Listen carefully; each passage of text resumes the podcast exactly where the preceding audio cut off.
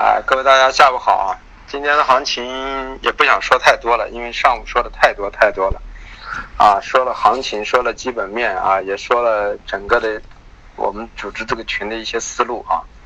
那么下午也不想说太多了，该留仓的人啊，想留的品种前面已经说过无数遍的说过，做短线的人也不需要我现在告诉你怎么样了，因为要过九天的假，你也不会去留啊。现在。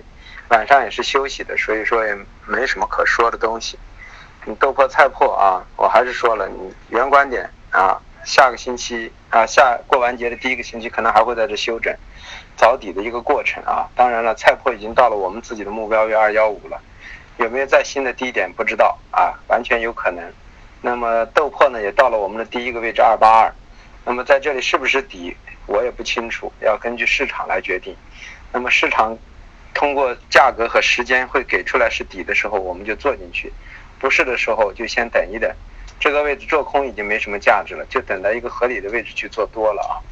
那么中旅游豆油呢，我已经说了，这个星期呢受受力很丰厚，不管是做短空、中空还是长空，现在利润都很丰厚啊。如果做长空的，在这个位置啊，仓位你本身就很合理，那么在这里你没有必要去走。当然了。利润会不会减少？完全有可能啊！再回到五千六是很正常的啊。那么，但是回上来之后呢，最终结果还是会下去的。所以说，但是对于短线的人来说呢，就可能会很丰厚的利润，到了这个位置再去做。但短线的缺点就是，也可能就来不了你合理的位置，你就会漏掉这个行情。所以有利就有弊啊。所以油脂我们的长线空头还在，我们没有管啊。那么豆粕、菜粕呢，我们空头已经出掉了啊。出掉之后呢？这两天没有参与，主要是要等待一个合理的位置去做多。这个二幺五零，如果要是在是由于是节前发生的啊，啊变数很多，何况现在是收获季节，出的消息利空的因素往往大于利多的因素，所以说反而要去观望一下，时间上也不合理。黑色系我已经说了，高位整理，节前的一个所谓的啊补补库存的一个方式造成。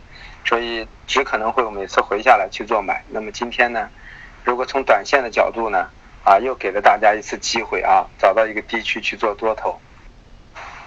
那么像焦炭呢，又拉了一把起来啊，那么焦煤又拉了一把起来，都拉到昨天的高区附近了啊，啊，动力煤呢也虽然没到高区附近啊，也至少没怎么大跌。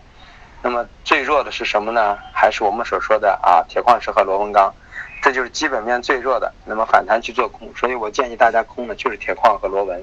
那么到现在为止没有反弹，可是没有让大家对煤炭进行做空，只是告诉你多头平仓，下面想去回调下来又可以做上。如果你不，你如果不怕漏掉，都可以做回来。那么事实今天做回来了，又可以有丰厚的利润，这是黑色啊。至于有色啊，我已经说了啊，铜啊和铝啊，下个月就是反弹做空。